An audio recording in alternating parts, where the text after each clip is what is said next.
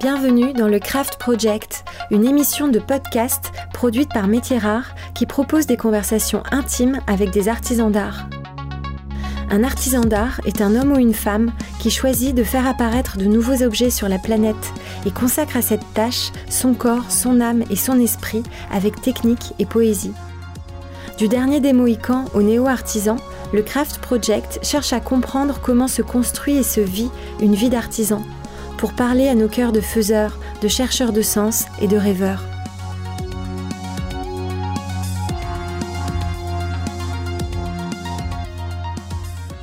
Je suis Raphaël Métierard et aujourd'hui j'interroge Caroline Salagnac. Caroline Salagnac est professeure agrégée d'art appliqué à l'école Boulle depuis plus de 20 ans. Caroline Salagnac est aussi meilleure ouvrier de France en mosaïque. Mais aujourd'hui, c'est d'enseignement qu'elle va nous parler de la façon dont les métiers d'art trouvent leur place dans l'histoire de l'art, et de l'art de transmettre à de futurs artisans et artisanes la culture, l'œil et la vision qui font l'excellence des métiers d'art français.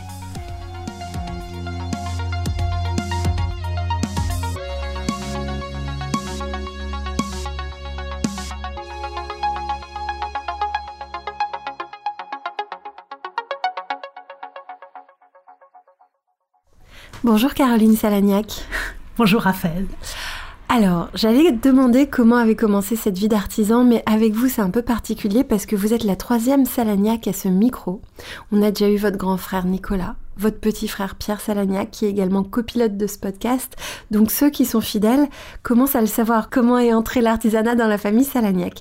Mais quand même, je vais vous demander votre perception à vous de comment les métiers d'art, comment la matière est entrée dans votre vie. Mais en fait, elle est rentrée euh, pas par l'artisanat, mais par l'art. Par l'art. Oui, parce que mes premiers pas ont été, à mon plus jeune âge, en fait, vers le conservatoire, la musique et la danse. En cela, je suivais un petit peu la voix de ma grand-mère qui était musicienne, qui était violoniste. Et mes premiers amours ont été euh, d'aimer la danse, comme ma mère, et la musique. Et j'ai eu la chance, en fait, euh, d'être en horaire aménagé au conservatoire d'avoir seulement de l'école le matin et tout l'après-midi à jouer d'un instrument de musique et à danser.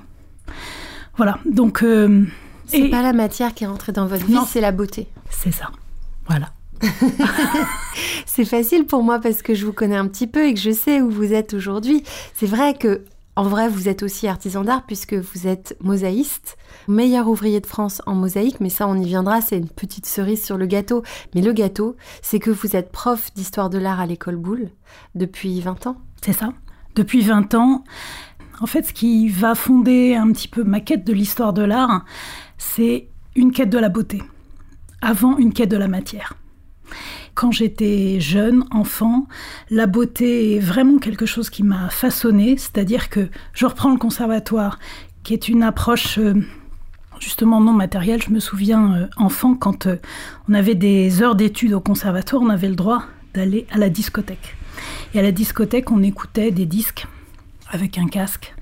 Et je passais des heures à m'isoler dans la musique. Et, et en fait, je comprends que ça m'a construit et a construit mon rapport aux choses, à la profondeur et au fait que pour moi la beauté allait être un peu la lanterne qui allait guider mes recherches. Et pourtant, vous êtes allé vers une expression très visuelle de la beauté, que ce soit à travers l'histoire de l'art ou à travers ensuite la couleur sur laquelle vous travaillez beaucoup. Et oui, c'est vrai. Ça a commencé par une vie intérieure, par une rencontre intérieure. C'est ça.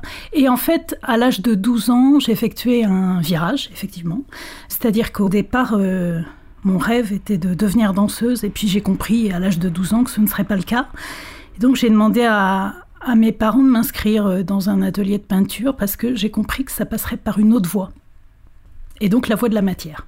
D'accord. Et c'est euh, quoi compris Vous avez une illumination Ou quelqu'un vous a aidé, vous a parlé, vous a guidé? Comment vous avez compris ça?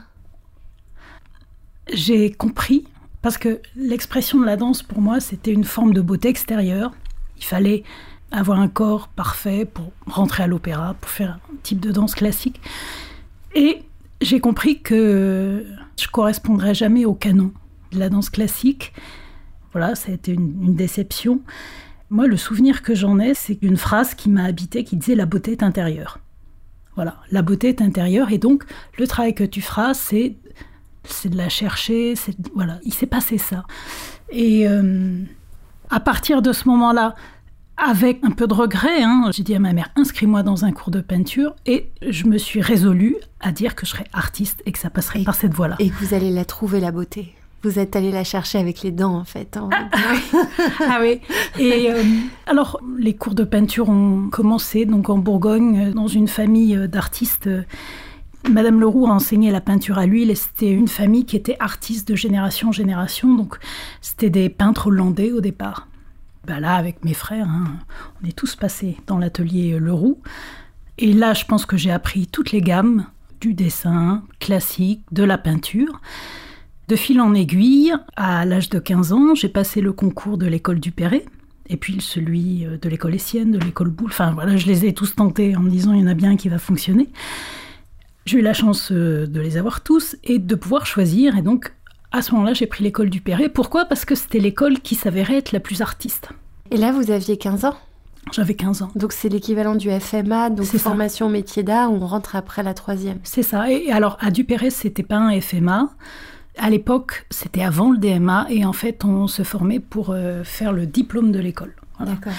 Donc là, beaucoup de cours de peinture, d'anatomie, de perspective. Donc vous êtes entré en ce qu'on appelle les arts appliqués. C'est ça.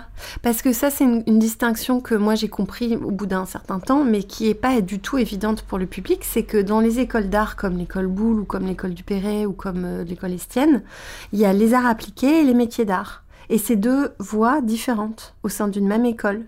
Il y a ceux qui font les ateliers et ceux qui vont plus faire la création. Est-ce qu'on peut l'expliquer comme ça? Comment vous l'expliqueriez, vous Alors moi, je l'expliquerai comme l'explique euh, William Morris, c'est-à-dire je ne ferai pas la distinction entre les métiers d'art et les arts appliqués. Les métiers d'art sont des arts appliqués.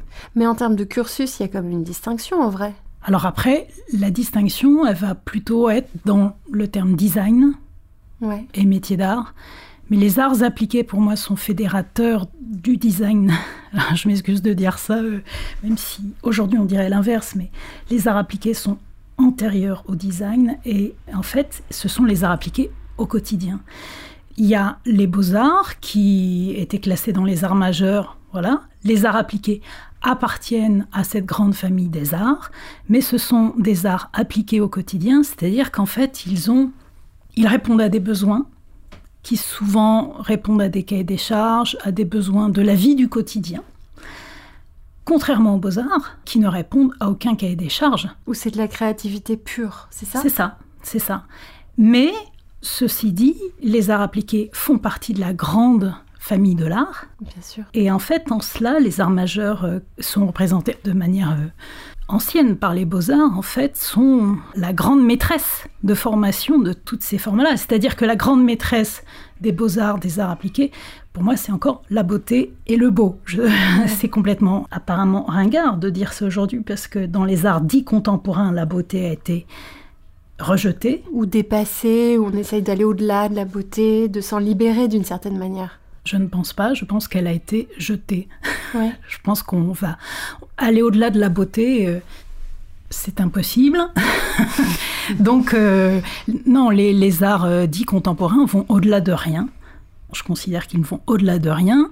J'entends bien les arts dits contemporains, c'est-à-dire les arts conceptuels qui, voilà, qui ont rejeté la beauté comme étant un style, une affaire de goût, alors que la beauté n'est pas du tout une affaire de style ni une affaire de goût. Alors là, on rentre dans les grands débats philosophiques, mais moi je reviens à Caroline Salagnac, qui choisit. Donc, ce que je voulais dire, c'est qu'il y a une distinction, même au sein des écoles d'art, entre un cursus qui serait plus intellectuel et un cursus plus manuel. Ça, on peut le dire ou pas? Oui. Ah. Et vous, vous avez choisi le cursus plus intellectuel. C'est ça. Parce que vous étiez une super bonne élève. Ce qui est étonnant, c'est que j'ai toujours aimé les livres. J'ai toujours aimé étudier et les livres sont ma première patrie, je pense avant le reste. Quand je me suis inscrite dans les écoles d'art, dès la seconde, j'ai fait comprendre à mes parents que je ne passerais pas le bac parce que je trouvais que même si il me manquait évidemment certainement plein de choses que je n'ai pas apprises en ne passant pas le bac, mais je trouvais que beaucoup de choses qui s'enseignaient à l'école, on pouvait les apprendre dans les livres. Et que les livres, euh, moi j'aimais les ouvrir. Par contre, se former à l'atelier, ça, ça ne s'apprenait pas dans un livre. Donc je trouvais que l'enseignement à l'école était trop passif.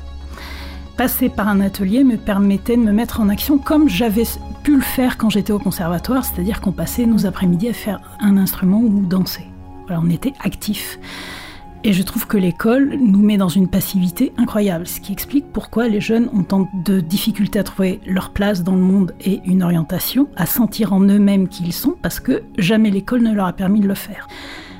Donc voilà, je fais mes classes en atelier. Et vous allez loin dans cette affaire, puisque vous êtes allé jusqu'à l'agrégation. C'est ça, donc en passant par Normal Sup. Et à Normal Sup, là, ça a été alors c'était l'école normale supérieure de Cachan. La chance que j'ai eue de rencontrer une prof de philo qui a continué de nourrir en fait mon besoin de compréhension justement de l'esthétique et de la beauté. Cette fois-ci en étudiant euh, Kant, euh, Platon, euh, tous les grands papas de la question quoi. Les grands théoriciens de la beauté. C'est ça. Et vous continuiez à l'école normale d'avoir des enseignements pratiques de dessin, de peinture? Ou c'est purement théorique à ce niveau-là? Je pense que c'était de mémoire, 50-50, hein, c'est-à-dire on avait un professeur de peinture que j'affectionnais particulièrement qui était euh, Gratalou, qui est un peintre euh, connu, un artiste connu. On avait un atelier de peinture euh, qui était monumental, qui était très grand, qui était un, espèce de paquebot dans lequel en fait on faisait vraiment de la vraie peinture. C'est quoi la vraie peinture? Eh ben, c'est s'installer avec euh, son chevalet toute la journée, avec sa toile, ne pas la bouger, ne pas déplacer ses affaires, euh, avoir sa place. En fait, être comme en atelier, c'est-à-dire euh, pouvoir être comme dans un creuset dans lequel on peut travailler à, l'œuvre en pouvant se fixer, quoi, mm. avec son matériel et en travaillant régulièrement. C'était pas seulement une petite après-midi par semaine, quoi. Comme c'est le cas aujourd'hui. C'est ça dans les écoles d'art. Le cours de peinture durait 8 heures. Bon, bah voilà. À partir de là, on commence à s'échauffer. Vous avez eu un professeur qu'on connaît et qu'on aime qui s'appelle Pietro Seminelli. Vous pouvez nous en parler Il était comment comme prof? On le connaît comme artisan, on l'a interviewé dans ce podcast. Oui, alors Pietro, euh, je l'ai rencontré donc à Normal Sup. Il nous enseignait les cours d'histoire du mobilier et puis aussi euh, il nous formait sur la question de projet. Qu'est-ce qu'un projet On a appliqué. Le souvenir que j'ai de Pietro, alors il va rigoler, mais c'est que je pense qu'il n'était pas fait pour être prof, mais fait pour être un artiste. C'est-à-dire que moi je l'adorais, je l'adorais parce que je percevais en lui une honnêteté, une authenticité, une fragilité évidemment. Il se donnait à fond pour le travail et une générosité incroyable pour ce qu'il nous donnait, mais je me disais, il a rien à faire là.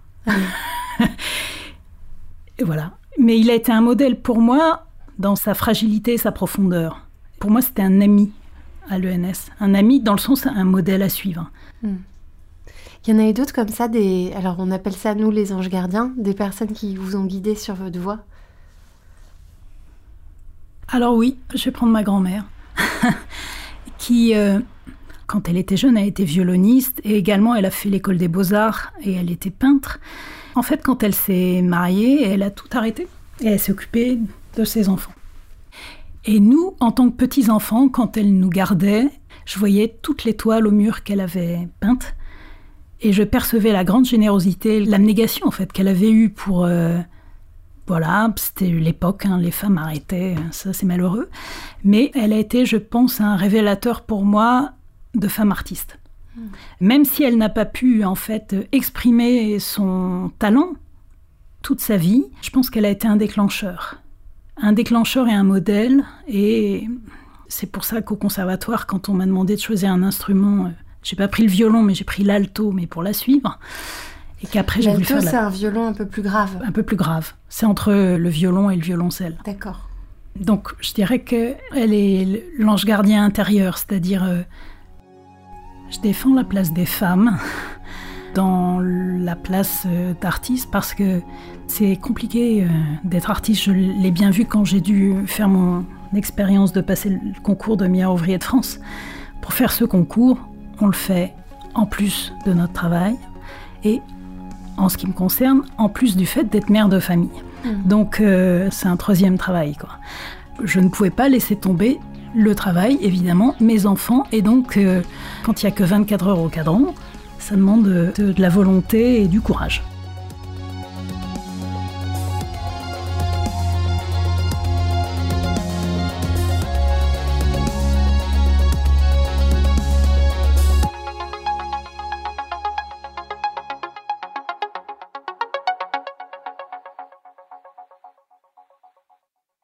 Alors on va revenir justement euh, sur l'étape de prof, mais vous êtes prof depuis 17 euh, ans quand vous décidez de passer le concours meilleur ouvrier de France en mosaïque. Mm.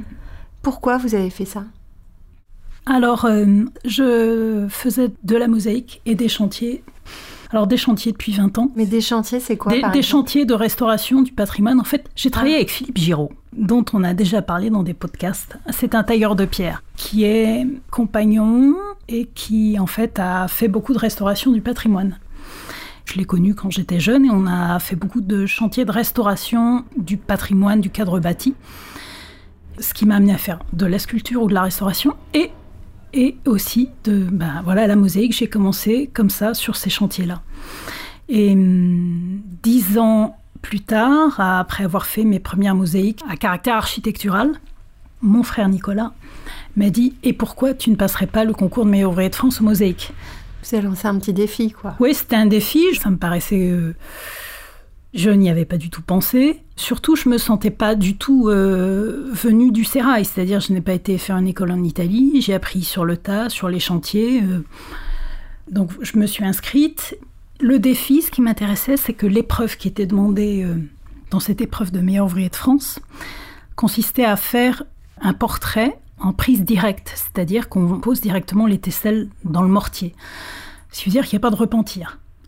Alors le repentir, c'est possible, c'est-à-dire on attaque au marteau et au burin euh, ce qu'on a raté. Ah, d'accord. Ce qui est quand même... Euh, le principe de la mosaïque, pour le redire, c'est que vous prenez des pierres dans la nature.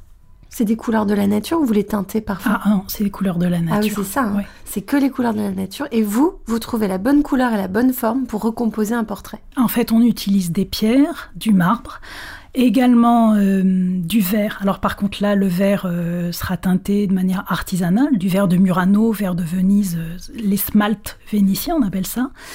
D'où la difficulté. Les smaltes vénitiens teintés de manière artisanale parfois ont du mal à s'associer tout à fait correctement avec les teintes issues de la nature.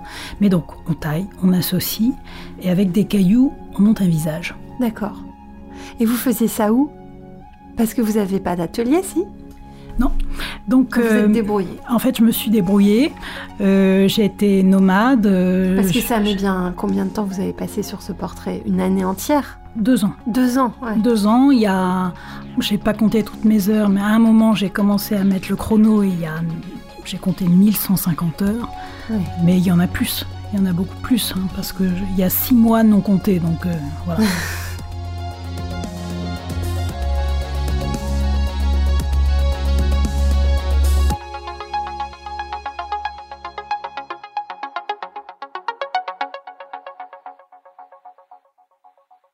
Alors, on va revenir sur votre rôle d'enseignante. C'est quoi le titre de votre cours à l'école Boulle Alors, je suis enseignante d'art appliqué. D'art appliqué. Donc, qu'est-ce que vous leur apprenez en art appliqué? Qu'est-ce qu'on fait dans un cours? En art appliqué, on n'est pas spécialiste d'une chose comme l'histoire de l'art. C'est-à-dire, euh, pour être professeur en histoire de l'art, il faut être euh, soit docteur en histoire de l'art, il faut être spécialisé. Vous, vous êtes agrégé en?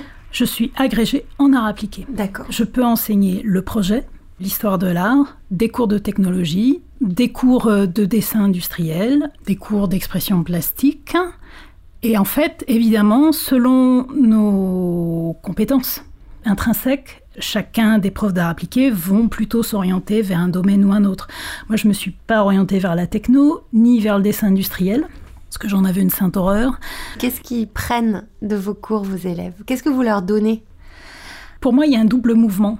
Déjà, ma tâche à prendre des élèves qui rentrent dès la seconde. Et puis des élèves qui vont, euh, par exemple, la classe la plus avancée que j'ai, c'est Bac plus 3. Donc voilà, ça me fait un large potentiel, j'irais, de caractère, de personnalité et d'étape de mûrissement mmh. des jeunes. En fait, il s'agit d'éducation.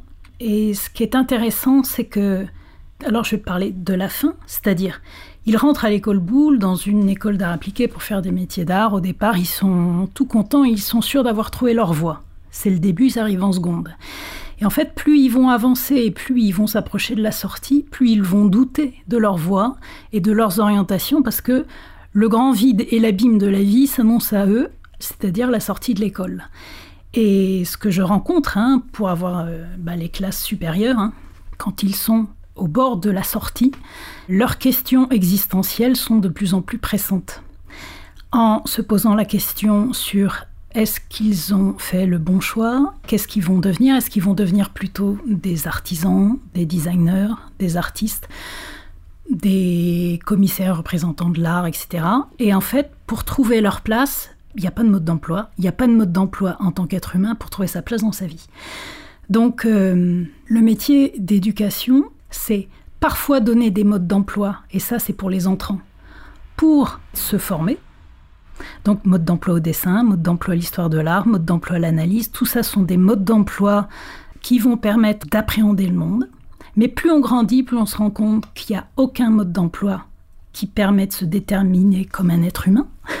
Et pour exercer le métier d'homme, pour exercer le métier d'homme, il n'y a pas de mode d'emploi. Et là, ils le comprennent quand il est le moment de sortir.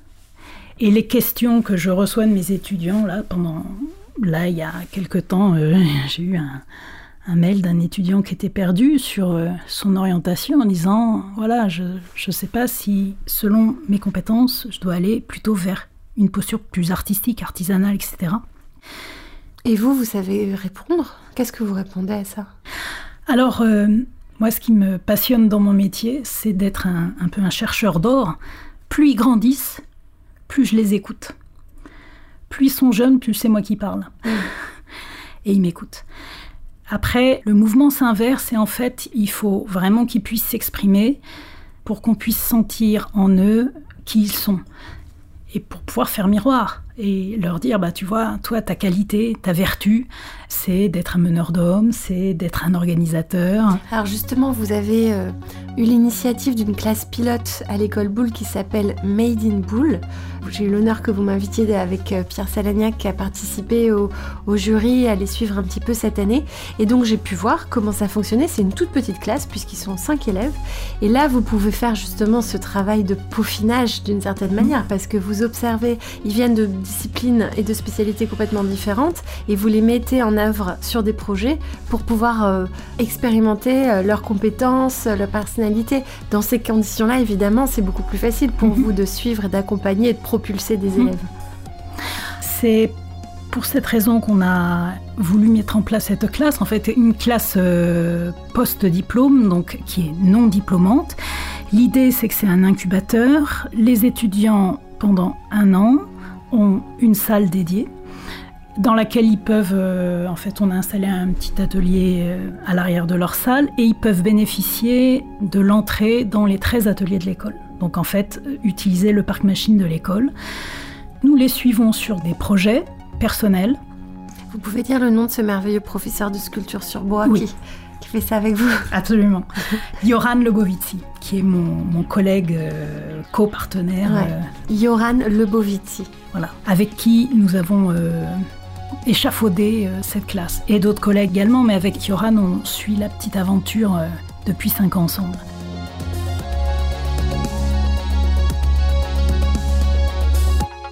L'intérêt de cette classe, le fait d'être hors diplôme, fait qu'il n'y a aucune contingence extérieure qui les oblige à travailler, qui les oblige à se déterminer, qui les oblige à s'orienter. L'orientation, ils doivent la trouver eux-mêmes. Et ça, s'orienter, je me rends compte que l'école en fait donne des rails qui empêchent de se poser les questions de qui on est et quelle orientation je veux prendre. Ce qui veut dire que pourquoi est-ce qu'on a, par exemple, dans les métiers d'art, je fais une parenthèse, euh, beaucoup de personnes qui viennent au Greta se former dans les ateliers à 40 ans. Le Greta, c'est les reconversions. C'est ça, une reconversion vers les métiers d'art à 40 ans. Alors voilà, c'est que la question de l'orientation, à un moment, euh, sonne de, manière importante et il y a une espèce... Mais ce serait possible de faire à grande échelle ce que vous faites à toute petite échelle avec ces cinq étudiants? Comment l'école pourrait accompagner cet accomplissement personnel, en fait? Je pense que c'est une question de posture. Euh, posture du professeur? Du prof. On n'a pas tellement plus de temps que ça parce que j'ai seulement une heure et demie par semaine pour les suivre, donc c'est rien. Bon, sachant qu'on fait beaucoup de temps bénévole. Oui, plus tout le temps libre. Tout le temps libre qui est donné. Par exemple, quand je suis des classes de diplôme, l'ancien euh, diplôme des métiers d'art, je fais du suivi de projet avec mes étudiants. En fait, ma technique consiste à les faire parler. Je les écoute. Ils sont en fait en oral en permanence. Ce qui veut dire que dans l'obligation qu'ils ont d'être actifs en trouvant les mots justes pour éclairer leur chemin, leur projet, font que euh, bah, ils se révèlent. Hmm. Donc en, leur donnant la parole. En leur donnant la parole. Aussi simple que ça. C'est ça. Et en même temps, en les écoutant, il faut être capable de percevoir derrière un oral raté, derrière euh, un bafouillage, c'est-à-dire certains vont me dire mais je sais pas parler, je sais pas parler de mon projet, etc. En fait, c'est pas grave. Je pense que tout étudiant, à mon sens, hein, comme une œuvre d'art dans un travail artistique, est transparent comme un dessin est transparent. Un dessin, quand on le corrige, on, passe au scanner qui l'a fait, comment il était, ce qu'il est. Toute ah trace est transparente. Transparente, ça veut dire révélatrice. Révélatrice. Comment on corrige un dessin? Qu'est-ce que vous regardez? Racontez-nous, parce que, alors là, pour le coup, moi qui viens des filières les plus traditionnelles du monde, ça me paraît, juste le mot corriger un dessin, ça me paraît fou. Comment on corrige un dessin? Pour corriger, il faut avant tout donner un objectif clair en disant voilà, je vous attends sur tel domaine. Si l'objectif c'est une expression libre, je vais respecter euh, dans ma correction euh, l'avènement de cette expression libre. Si euh, l'objectif c'est une copie ou le rythme d'un tracé ou la rectitude d'un trait, c'est ce que je vais regarder. Donc en fait, dans mes demandes, selon l'évolution des élèves, entre ils sont entrants ou ils sont sortants, les demandes que je vais faire euh, seront différentes. C'est quoi? Vous pouvez essayer de m'expliquer ce que c'est que le rythme d'un tracé? Il y a par exemple quand on fait à la plume ou au stylo noir, ou par exemple des hachures, ah des croisillons, pour pouvoir faire un ombrage ou pour donner une matière à un vide, des nuages. Euh, voilà comment je matière des nuages. En fait, c'est le dessin, ça a donné une matière à un vide. C'est ça qu'on fait quand on dessine. Et c'est toutes les façons qu'on a de le faire. C'est ça. Reprenons le nuage, c'est-à-dire si c'est un nuage d'orage et qu'il est comme une force qui tape sur une enclume qui est la terre, c'est évident que la marque du feu, du dessin, du crayon, du pinceau, elle aura cette authenticité de ce que je vais vouloir exprimer. Quand je corrige, genre je corrige à voix haute tous les dessins devant ma classe, et souvent j'utilise l'humour en disant bon là euh, ça se voit dans ton dessin, tu t'emmerdais. ça se voit. Et puis il, rigole parce qu'il voit bien. Je dis ouais, tu l'as fait pour me faire plaisir, mais t'étais pas là quoi. Donc je disais, tu regardais quel film sur Netflix pendant que tu faisais ça?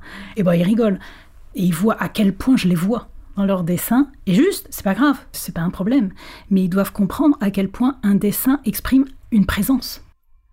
Toute beauté est une présence qui s'incarne dans le monde. Et tout l'art qui suit cette même voie-là d'expression de l'intelligible vers le sensible, c'est de l'intelligible qui devient présence, présence sensible. La seule différence, c'est que pour qu'une présence puisse être euh, interceptée, il faut une autre présence. Il faut quelqu'un qui regarde. Un coucher de soleil, si personne ne le regarde, c'est une beauté perdue. Donc la beauté naît de la rencontre de deux présences qui font que... Quelqu'un qui va exprimer quelque chose et quelqu'un qui va le recevoir. C'est ça. Et vous, ce que vous faites, c'est que vous leur apprenez un langage. Un langage pour traduire ce qu'ils ont perçu de cette euh, inintelligible et le rendre sensible. Et pour apprendre ce langage, j'utilise une voix assez classique. Euh, j'ai parlé de ma formation à Dupéré, après à l'école Boulle, Normal Sup.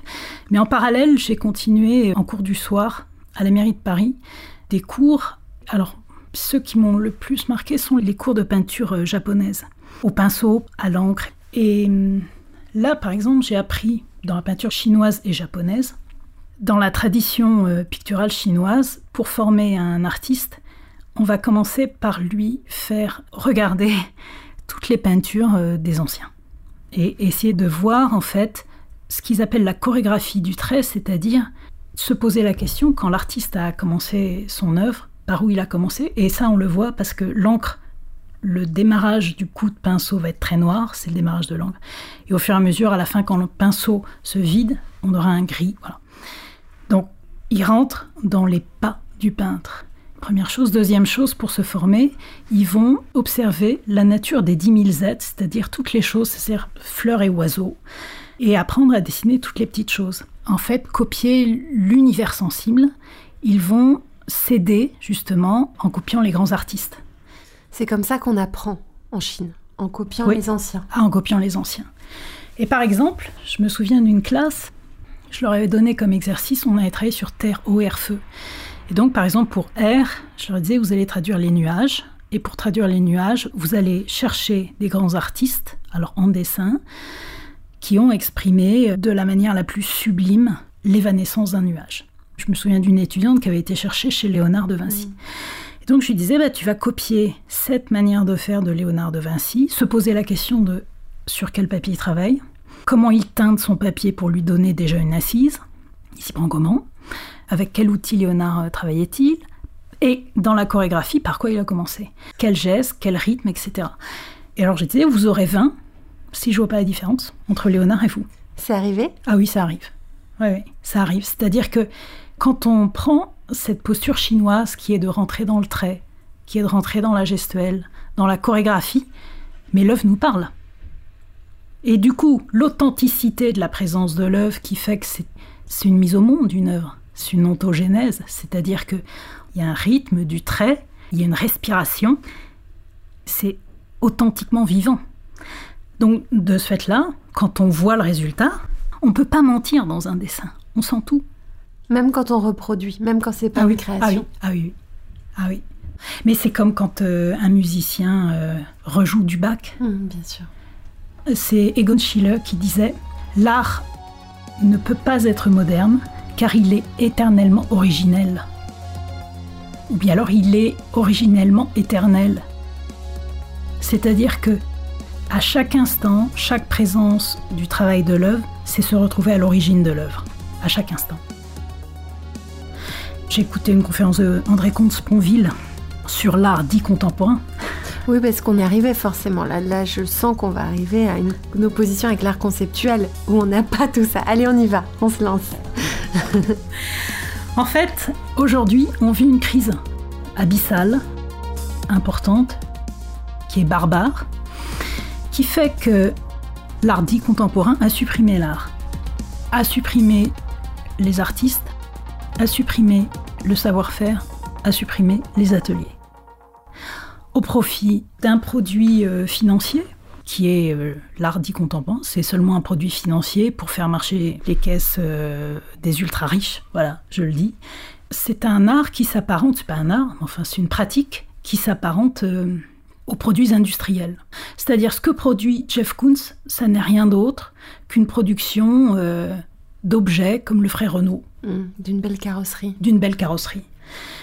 Avec toute une déclinaison, euh, il y a la belle carrosserie à 50 millions d'euros qui est le Dog, qui est en possession de 7 euh, milliardaires dans le monde.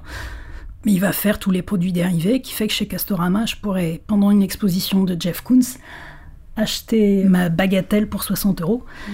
Et en fait, il, crée une pyramide de marketing commercial, comme le font tous les grands groupes de luxe, hein, pour pouvoir tenir. Donc, très bien, ils font leurs affaires sur le marché, sauf que ça n'a rien à voir avec l'art. Parce que dans la posture contemporaine, ils ont voulu ringardiser l'idée de beauté, en disant que la beauté était une affaire de goût et de style, et que c'était une affaire de kitsch. Mais si on prend la philosophie et les classiques en philosophie, supprimer la beauté, c'est comme vouloir supprimer le bon, le juste ou le bien, ou le vrai. Et donc, peut-on imaginer une société où on dira aux gens, bah voilà, on décide de supprimer le vrai. Mmh, c'est une affaire de goût. Voilà. Et donc, le vrai n'existe plus. Et on va décider d'essayer de jouer à vivre sans le vrai. Le beau, dit François Cheng, est en fait le signe que la création du monde fait sens. C'est-à-dire... C'est la preuve C'est la preuve. C'est la preuve que le monde fait sens. J'explique, l'univers n'est pas obligé d'être beau pour fonctionner. Donc on pourrait se dire, ok, la beauté est une forme de luxe et de superflu. C'est ce que disent tous les gens de l'art dit contemporain. C'est du superflu, c'est une affaire de luxe.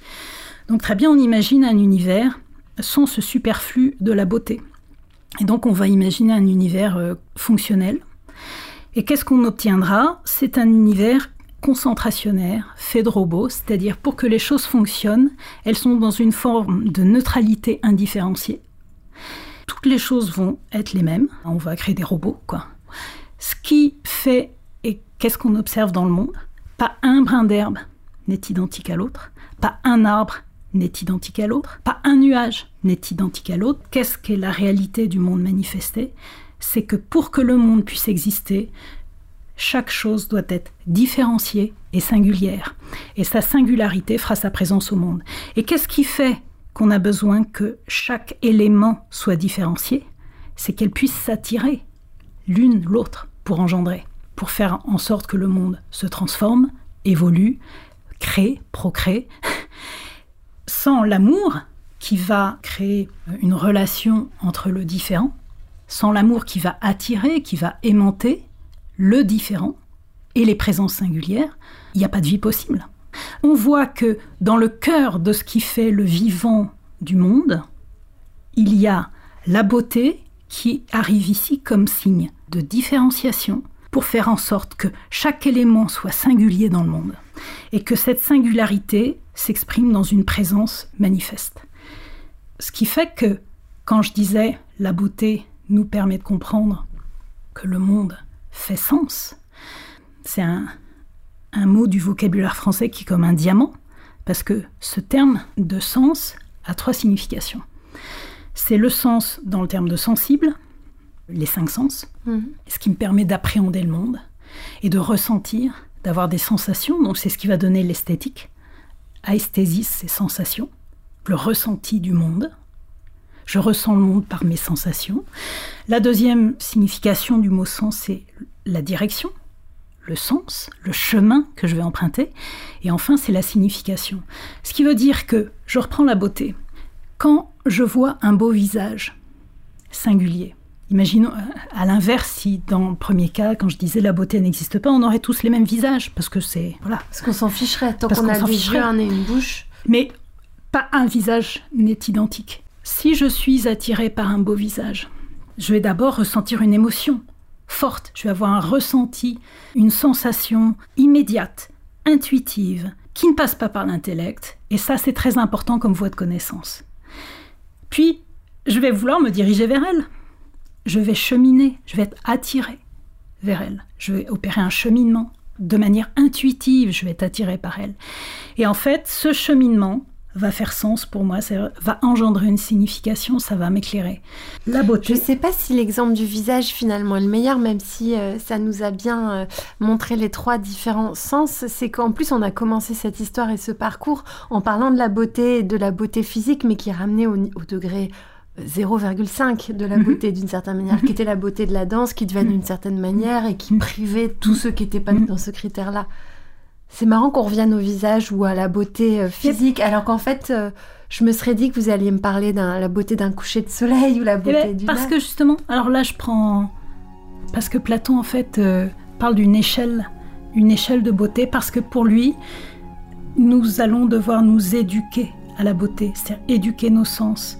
Il disait que dans un premier temps, l'homme, l'homme, la femme, sera attiré par la beauté des corps. Puis petit à petit, en fait, il va aller vers, l'intelligible, vers la poésie. Voilà, la beauté d'une idée. Ouais, d'accord. En fait, c'est notre premier contact avec. notre premier contact, c'est avec la beauté des corps. et puis la beauté de sa maman euh, quand c'est un bébé. Mais même la beauté d'un paysage. La beauté d'un paysage, c'est la beauté formelle. C'est notre premier contact. Et après, c'est évident que la beauté d'un beau sentiment, la beauté d'une attitude, d'une belle attitude, la beauté d'une belle personne intérieure. Ça, c'est un chemin. C'est un chemin. Pour revenir à ce que je disais tout à l'heure sur l'orientation des étudiants, dans le mythe de Prométhée, l'histoire dans l'Olympe, les dieux s'ennuient. Ils s'ennuient, ils sont arrivés à une forme d'équilibre euh, dans l'Olympe, et donc ils demandent aux deux fils de Japet, qui sont Épiméthée et Prométhée, de mettre au monde les mortels pour pouvoir s'amuser. Épiméthée en grec, ça veut dire euh, celui qui n'anticipe pas, celui qui ne réfléchit pas, c'est le gros benet. Et Prométhée, c'est celui qui anticipe. Épiméthée va dans le monde des mortels. Tout ça pour expliquer l'orientation des étudiants. J'y viens. Il va créer les animaux et il va leur donner trois choses des dons, des archétypes et une place dans l'univers. Donc des dons, donc euh, le lapin, il va lui donner la Courir rapidité, très vite. courir très vite pour pouvoir échapper au renard. Et puis une fourrure pour pouvoir dormir le soir, se protéger, comme dit dans le texte de Platon Protagoras, c'est-à-dire des petites couvertures douillettes, la fourrure pour pouvoir dormir le soir. C'est très bien pensé. Les oiseaux, on va leur donner des ailes, les tigres des griffes, etc. Donc ça, ce sont des dons. Puis il leur donne un archétype, c'est-à-dire un modèle de vie, un mode d'emploi. Donc les petites tortues de mer, leur mode d'emploi, c'est dès qu'elles naissent, elles ont le bec vers la mer Et elles se dépêchent et d'aller. dépêchent d'aller à l'eau pour pas se faire manger par euh, les oiseaux. Et enfin, une place dans le monde, c'est-à-dire les oiseaux tiennent le haut du ciel, les poissons tiennent les lieux des océans, etc. Bon, et puis Mété est très content, il a fait son affaire. Arrive Prométhée qui dit Mais alors quoi Il ne reste plus rien Tu as pris tous les dons, tous les archétypes. Pour l'homme, il n'y a ni don, ni archétype, ni place. On se débrouille. On se débrouille. Il n'y a aucun modèle archétypal, aucun plan, aucun mode d'emploi pour l'homme. C'est-à-dire qu'en fait, il n'y a pas de déterminisme, c'est ce que ça veut dire. hein. Il n'y a pas d'explication sur le sens de nos vies, sur pourquoi on est là. Et puis, c'est pareil, il n'y a pas de don dans le sens où, par exemple, en disant, moi voilà, je suis le fils d'un artisan, donc mon don, c'est que je vais être un bon manuel. Non. Non. Pour chaque être humain, On recommence à zéro. on recommence à zéro. Et j'ai pas de place non plus dans l'univers euh, qui m'est dédié. Je peux être président, je peux être balayeur, je peux être roi. Voilà.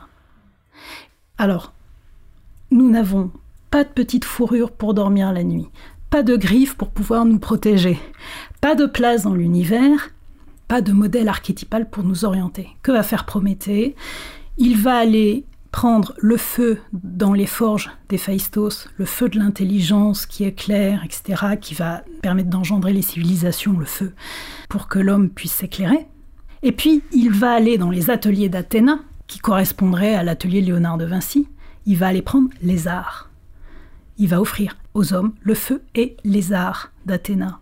Qu'est-ce que ça veut dire? Ça veut dire que, dénué de dons, l'homme va devoir construire sa carapace, c'est-à-dire sa maison. En tant qu'artisan, il va devoir se fabriquer des vêtements parce qu'il n'a pas de fourrure. Donc c'est ça qui nous sauve en fait. C'est de faire, c'est de savoir faire, c'est d'avoir la possibilité de faire. Oui, c'est ça qui nous sauve dans le texte de William Morris, L'art et l'artisanat. On est dans les années 1860-1880. À cette époque-là, les hommes sont privés du fer, c'est-à-dire qu'il y a une révolution au sein de l'Angleterre, qui la révolution industrielle, qui font que les artisans deviennent des ouvriers. Ce qui faisait le bonheur d'un artisan, ce qu'explique William Morris, c'est l'intelligence du projet, c'est-à-dire le feu, le don du feu, et le don de l'art, c'est-à-dire le don de l'intelligence rusée pour la fabrication. Ce qui va se passer, c'est que les artisans se retrouvent sur des chaînes de montage, deviennent des ouvriers, et n'ont plus la responsabilité de l'œuvre. Ce qui veut dire que leur métier d'homme, qui consiste à trouver sa place par le fait de fabriquer, fabriquer ce qu'il va devenir, son devenir dans ses ateliers, ses ateliers de métier d'homme, eh bien, en fait, il en est coupé. La crise existentielle euh, de beaucoup de gens, hein, Jusqu'à aujourd'hui. jusqu'à aujourd'hui, c'est d'être coupé de l'intelligence, de la construction, je dirais, de son destin. Mais justement, il y a un retournement. C'est intéressant qu'on dise ça parce que pour un de mes clients, mon travail, c'est de transformer, de retransformer des ouvriers en artisans. De revenir avec des outils, avec des gestes. C'est quand même un petit signe des temps. Mais vous, vous le voyez tous les jours. On a parlé des Greta, des reconversions. C'est que peut-être pas encore l'industrie, la société, bien que ça commence un petit peu, mais les, les gens, individuellement, retournent vers le faire. Hmm. De manière massive. On le voit avec l'attrait pour les métiers d'art, l'attrait des makers. Je suis d'accord. Je pense que cette intuition collective, ce mouvement collectif, est certainement généré par le fait que l'industrie nous a coupé les ailes dans cette manière d'être humain, et que l'art qui avait la possibilité, je parle des beaux-arts, hein, qui avait cette possibilité De prendre le relais. de prendre le relais, a quitté le champ de bataille Mm. et est devenu une industrie. C'est le monde de la technique d'Heidegger. hein. On souffre d'une euh, explosion de la technique sur euh, nous. Alors, Ce qui est intéressant, justement, par rapport à cette résurgence, c'est que j'aime bien voir euh, chez les jeunes, c'est-à-dire que je trouve que chaque génération apporte aux problèmes de l'époque les réponses euh, dont ils ont besoin. Mais qui a écrit la suite? Alors Parce que la crise du fer, on le voit, on le voit tous les jours. Est-ce qu'il y a un penseur qui a écrit? Comment ça va devenir? Est-ce qu'on va retrouver des artisans dans nos villes? Est-ce qu'on va euh, revaloriser les formations manuelles pour que ce soit euh, accessible à tous les profils et pas seulement ceux qui sont orientés vers les formations manuelles parce qu'ils sont pas assez bons à l'école? Ça va être comment hein, après? Vous savez ça vous, Caroline Salagnac? Je ne sais pas, la seule personne qui me vienne à l'esprit, c'est Gandhi, donc c'est pas tout à fait un contemporain, qui, pour pouvoir contrer l'Empire britannique, a commencé à retisser le coton sur euh, son rouet en disant euh, si euh, chaque Indien tisse comme l'Inde l'a fait depuis 4000 ans, son coton, comme toutes les maisons en Inde savent le faire pour pouvoir tisser ses vêtements, on retrouvera notre indépendance et on retrouvera notre dignité. David contre Goliath, mais ce geste, euh, je pense, est très fort et euh, montre une voie. De retrouver la liberté par la capacité de faire. Oui, je crois, oui. Et je sais que vous vous êtes intéressé aux théories déclinistes, hmm. dans leur lien avec les métiers d'art. Alors c'est une question qui n'est pas du tout formulée comme une question, mais vous pouvez nous parler un petit peu de ça, parce qu'il y a quand même tout un courant qui parle de la fin du monde, du déclin de la civilisation. Je le clame, mais avec euh, beaucoup moins de connaissances que vous, mais j'ai cette intuition que les métiers d'art euh, peuvent sauver le monde. Et je suis sûre que vous, vous allez réussir à nous l'argumenter de manière euh, plus intelligente que je ne suis capable de le faire.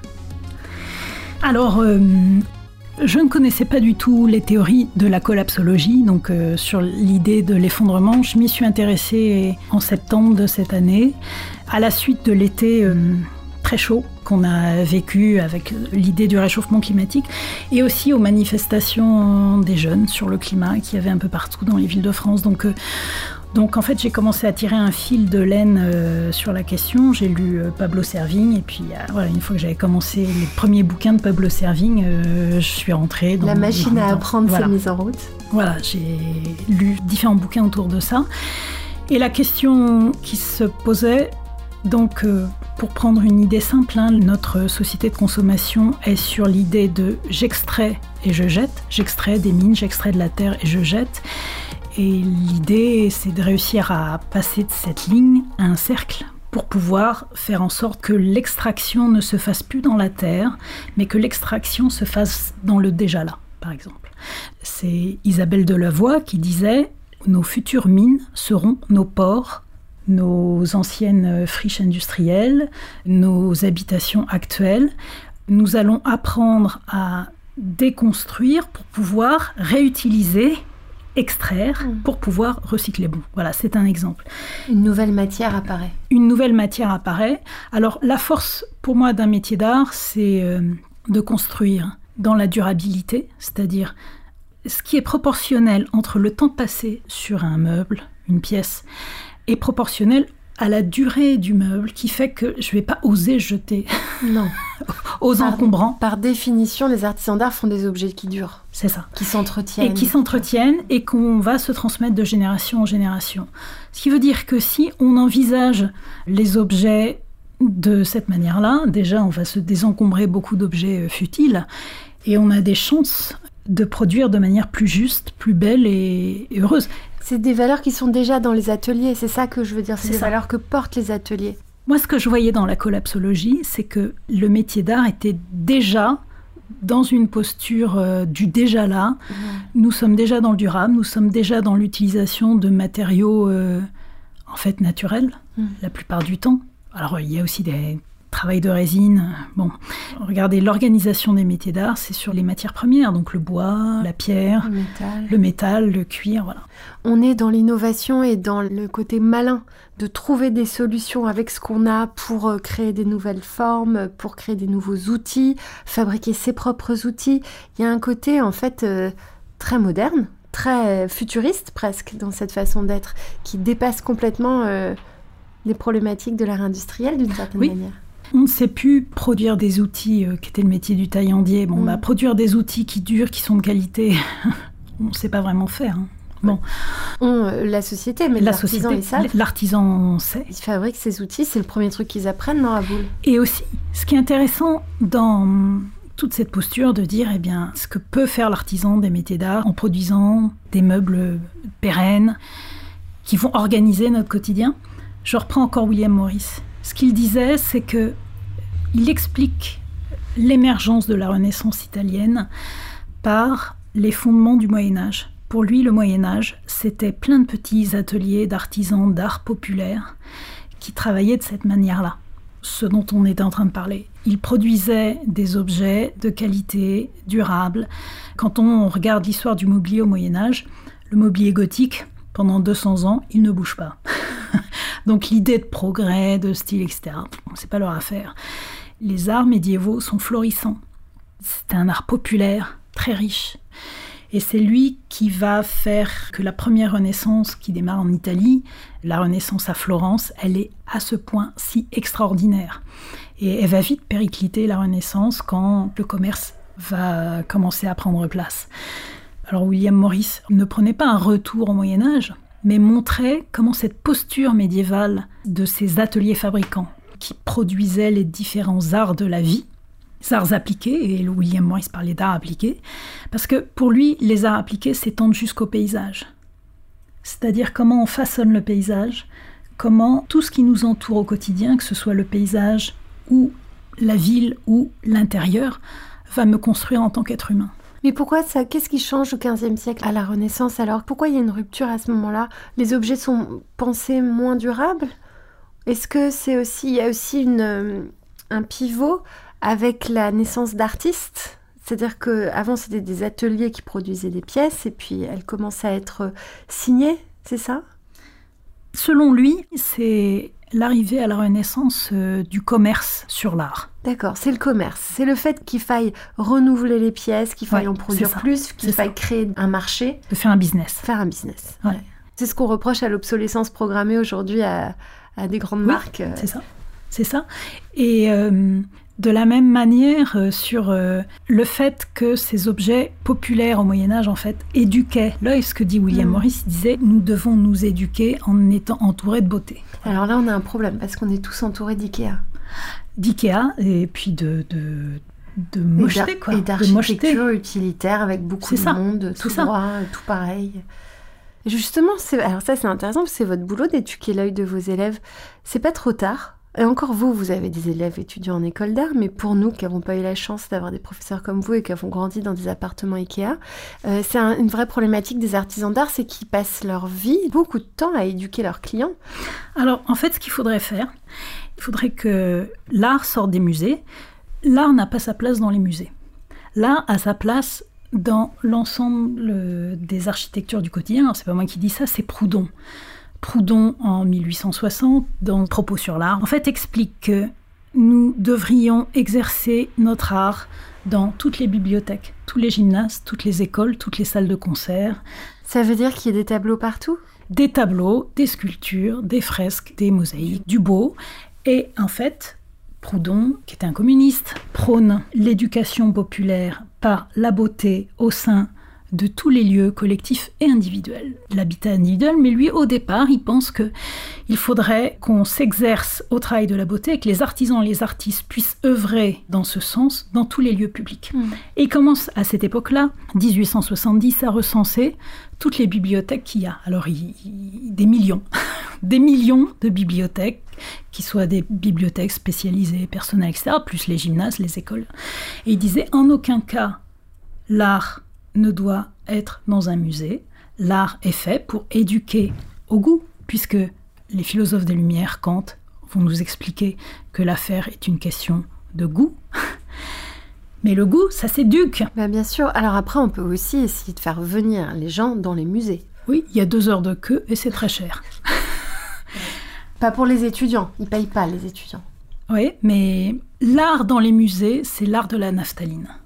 L'art doit pouvoir s'exprimer dans les lieux de vie quotidiens, c'est-à-dire ne plus supporter d'avoir euh, des assiettes euh, sans âme. Voilà, tout ça c'est ce que prenait aussi William Morris. Hein. Être capable d'exercer son œil, comme moi je le fais quand je montre à mes étudiants comment un trait en dessin exprime une vérité, une authenticité, etc. C'est-à-dire euh, comment une assiette euh, tournée par un potier, voilà, a une forme de présence. Bien sûr. C'est pareil. Derrière moi, il y a, y a, les livres euh, qui me sont chers et qui me permettent de travailler, mais pour moi, ce sont des présences. Bien sûr. Ce sont des présences. Un objet intelligent qui est rempli d'une intention qui est celle du cœur de l'artisan, c'est une présence. Hmm. Et c'est vrai. Alors évidemment, ce qu'on entend beaucoup, c'est que c'est pas le même prix. Mm. Mais c'est pas la même durabilité non plus, donc il faut savoir calculer ça. Et puis il faut savoir qu'une assiette Ikea, elle permet de dîner, euh, voilà. Mais une assiette fabriquée par un artisan d'art, elle permet de dîner, de rêver, de transmettre, de supporter un savoir-faire, de soutenir et de s'inscrire dans un écosystème euh, dont on est fier. C'est ça. Et de faire du lien, parce que dans ce cas-là, c'est peut-être ça sera générationnel. Le service en question va passer de génération en génération. Et, donc... dans ce cas, il est sacrément plus rentabilisé que les assiettes Ikea qu'on change à chaque appart. C'est ça. Caroline Salagnac, je connais une fée des métiers d'art. Qu'est-ce qu'elle peut faire pour vous avec sa baguette magique? Eh bien, permettre ce que disait Proudhon, que l'art puisse s'exercer dans les lieux collectifs et qu'on retrouve cet élan de ce qu'on appelait l'art total, qui faisait travailler ensemble les architectes, les artisans, comme on construisait des cathédrales ensemble, c'est-à-dire moi j'aimerais un renouveau euh, collectif des arts pour euh, œuvrer ensemble à l'avènement du beau.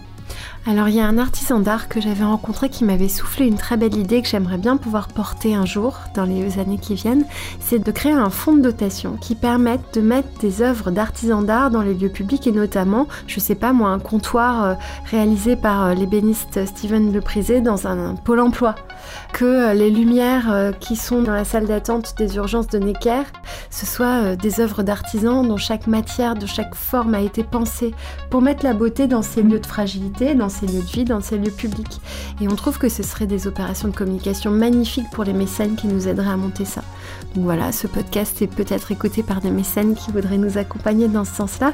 Et c'est vrai que ça permettrait à des artisans aussi de penser des œuvres pour ces lieux-là.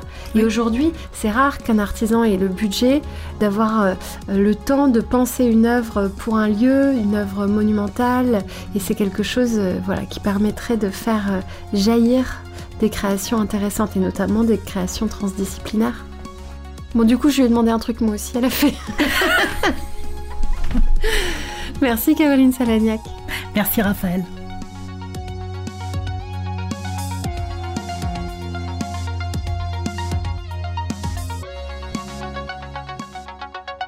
Métier Rare est un studio de craft thinking. Le jour, Métier Rare imagine et bâtit des ponts entre les métiers d'art et les marques. La nuit, Métier Rare produit des podcasts qui célèbrent l'excellence et la créativité des humains. Si vous avez aimé ce podcast, dites-le nous avec 5 étoiles. Abonnez-vous, parlez de nous. Suivez-nous sur Instagram at Métier Rare. Suivez-moi sur Instagram at Raphaël Métier Rare. Cet épisode du Craft Project a été copiloté par Pierre Salagnac. La signature musicale a été créée par Velvet Stairs.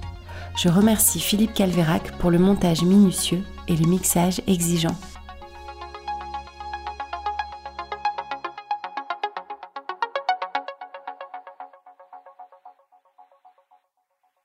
C'était bien T'es contente? T'as dit ce que t'avais à dire? Ouais, j'ai tout dit ce que j'avais à dire. Bah c'est bien. C'est facile, enfin. Ouais. C'est facile, hein Enfin, facile. C'est. C'est tranquille en fait. C'est un bon moment? Moi, la peur. Euh, Enfin, la question que je me posais, c'est quand t'es prof, euh, tu racontes pas ta vie privée, et puis, euh, et puis en fait, euh, comme on parle d'art, ça n'a rien de privé. Non, parce que ton parcours, il est clair, en effet, une vision de l'art et de la beauté, une quête qui est instructive pour tes élèves aussi. C'est ça. Et ce qui est sûr, c'est que dans ma manière d'enseigner, tout ce que j'enseigne, je l'expérimente avant. Parce que je sais pas enseigner quelque chose que j'ai pas cherché, que j'ai pas expérimenté, que j'ai pas éprouvé. Hmm. C'est ton côté euh, concret aussi. Ouais, c'est mon côté concret. Donc, euh, je vais faire les exercices avant. Je vais... Et donc, euh, c'est pareil, je vais, je vais m'entraîner à dire la chose. Et cet accès direct à la connaissance qu'est l'intuition est un accélérateur pour l'humanité. C'est ce que disent les grands penseurs. C'est pour ça que j'en veux tellement à l'art dit contemporain de n'avoir rien compris. C'est un manque d'études, hein. c'est des benets, ces mecs-là. Parce qu'en fait, ce qui est intéressant sur euh, l'art dit contemporain, c'est qu'aucun intellectuel de notre époque ne les soutient, à part Michel Onfray. Les grands intellectuels de notre époque étaient Michel Serres, euh, André Comte-Sponville, Luc Ferry, tous ces gens-là, mais disent clairement que c'est une supercherie. Et donc c'est la première fois dans notre époque qu'un art n'est pas suivi par ses intellectuels. Mm. Même Sartre, qui était un grand pianiste, réfutait en fait toutes les expériences euh, d'art sériel, de musique sérielle, etc. C'est ce qui te rend en colère contre l'art contemporain, c'est que justement ils ne prennent pas cette responsabilité d'artiste que d'être un canal mm. vers cette euh, connaissance intuitive qui change le monde. Donc eux ils ne peuvent pas changer le monde. C'est ça. Est-ce qu'il y a un art qui subsiste en parallèle? Alors oui, en France, on l'appelle l'art caché, c'est-à-dire il y a beaucoup d'artistes, peintres, sculpteurs, graveurs, etc., qui existent, mais qui ne sont pas exposés. À la FIAC, on ne les voit pas. Euh, dans les galeries, ils n'ont pas de place. Et donc, ces gens-là crèvent la faim. Alors que dans les autres communautés euh, aux États-Unis, tous les arts de la main, peinture, sculpture, etc., ont leur galerie, ont leur expression, ont leur, euh, leur public. Donc subsiste. Subsiste. Ah oui, subsiste. Mais en France, non. Ah non. En France, pour ça, il faut voir comment l'art contemporain s'est mis en place en France dans les années 80 euh, avec Jack Lang. Jack Lang, en fait, a utilisé l'art contemporain comme une espèce de forme d'avant-garde de gauche pour pouvoir euh, montrer euh, que la gauche était d'avant-garde. Mais comme ceux qui faisaient le dictat de l'art, c'était New York, et que New York se battait contre l'art russe d'avant-garde, qui était politique, qui était communiste. Donc tout art de gauche, en fait, était euh, banni des Américains, au MoMA, voilà. Donc avant que ça s'appelle l'art contemporain, ça s'appelait les arts d'avant-garde. Et c'était Moscou, en fait, qu'en était la plateforme tournante. C'est-à-dire tous les avant-gardes de l'époque de Sartre, justement, c'était André Breton, tous ces gens-là étaient communistes, étaient dans une forme révolutionnaire d'avant-garde. Ça, c'est l'époque de la guerre froide. Et pour que New York ait le monopole sur la culture. Ils avaient le monopole sur les armes, mais pas sur la culture par rapport à l'Europe. Paris avait un monopole culturel avec l'école de Montparnasse. Voilà. il a fallu piquer ce monopole aux Français. Et la façon de faire de New York, c'était de prendre l'art du champien, c'est-à-dire l'urinoir, c'est-à-dire le geste du champien, c'est que ceci soit art et ceci sera art. Je désigne un objet, voilà. Et donc, euh, je nie toute idée d'idée dans l'œuvre du monde intelligible, c'est-à-dire la définition d'Hegel de l'art, c'est l'art et l'expression d'une idée dite supérieure, monde intelligible, incarné dans un matériau sensible. L'art, c'est la tension entre l'intelligible et le sensible par le savoir-faire. Mais de l'intelligible, c'est pas un concept. L'intelligible, c'est le monde des idées chez Platon, c'est-à-dire c'est universel. C'est pas un concept. Mm. Et l'art contemporain, il n'y a plus de sensible, il n'y a plus d'intelligible, il n'y a que du concept. Et il n'y a plus de savoir-faire. Et il n'y a plus de savoir-faire. Et comme euh, le disait euh, Gustave Courbet, si ce que j'ai à dire pouvait se dire par des mots ou par un écrit, je n'aurais pas besoin de la peinture pour le faire. Hmm. Seule la peinture peut dire ce que j'ai à dire. Ni les mots, ni les concepts pourront dire ce que j'ai à dire en peinture. Donc c'est une autre forme. L'art est une forme synthétique sans mots ni concept. L'art pictural. L'art pictural, mais la musique c'est pareil. La musique c'est pareil. La musique c'est pareil. C'est l'expression d'une idée dans du sensible, c'est-à-dire dans des vibrations sonores. Tout art est l'expression d'une idée dans un matériau sensible, que ce soit du son, un corps pour la danse, la pierre pour la sculpture, la peinture, etc. C'est la tension maximale entre le monde incarné et le monde des idées. Mais du coup, les écoles d'art, elles continuent à former à l'art classique Imaginons que le monde se rende compte que c'est une supercherie. Mm. On va retrouver des artistes pour peupler les galeries? Alors oui, dans beaucoup de pays. Par exemple, euh, j'avais une étudiante russe qui m'explique les beaux-arts en Russie, euh, c'est classique, classique, classique. C'est-à-dire ils savent peindre, sculpter comme personne, comme plus personne ne sait le faire en France. Ils ont un savoir-faire. Ah oui, ils ont un savoir-faire euh, incroyable. Elle me disait que ils souffraient tous, euh, les étudiants, de tendinite euh, du poignet à force de dessiner. Donc euh, ça risque pas de nous arriver. Donc en fait, les pays de l'Est continuent les formations classiques dans les écoles d'art. Et ça n'empêche pas d'avoir des choses à raconter d'un point de vue esthétique et créatif, d'être un très bon technicien. Bah oui, mais oui, parce que Ce qui fait l'œuvre d'art, c'est son authenticité, c'est son message, c'est sa vérité. Quand une peinture est trop bavarde, qu'on a trop fait l'élaboration et l'étalage de sa technique, ça n'est plus une présence euh, forte, c'est du bavardage. Oui. On pourrait dire oui, la technique nuit à l'œuvre. Non, pas du tout. Trop de technique, oui, tue l'œuvre. Tout l'art, c'est la justesse. Bon, voilà. Mm. Mais c'est ce qui fait un grand artiste, c'est-à-dire, à force d'en faire, il écume. Il devient de plus en plus précis. C'est comme en littérature, c'est-à-dire euh, l'art du quatrain. C'est la capacité extrêmement concise de dire tout en quatre lignes, quoi. De faire du diamant. Bah, l'art, c'est pareil. Mm. Et c'est pour ça que c'est une voie directe de connaissance qui a, pour les humains, la voie de l'intelligence et de la rationalité, mais qui est une voie longue. Et la voie de l'art, c'est la voie de l'intuition, c'est la voie du cœur. Et ça, c'est comme un don. C'est-à-dire qu'il y a des gens qui sont euh, là pour être les canaux de Je pense, ça? Je pense que c'est un don et c'est du talent et de la transpiration parce que il y a beaucoup de gens qui veulent devenir artistes et puis qui sont prêts seulement à donner une après-midi par semaine pour euh, s'exercer. Donc en fait, Oui, mais euh, en réalité, si c'est leur voix, c'est ceux qui passeront leur vie à faire ça. Ouais, c'est ça. C'est ça, et qui, à chaque fois, quand ils se lèvent le matin, ont encore euh, quelque chose à perfectionner et à chercher. C'est jamais terminé, quoi. Bien sûr. Le chemin, il est, il est aussi long que eux-mêmes sont capables de l'éclairer et de s'éclairer. C'est-à-dire, le chemin, ils le construisent au fur et à mesure qu'ils avancent, mais c'est eux qui l'éclairent.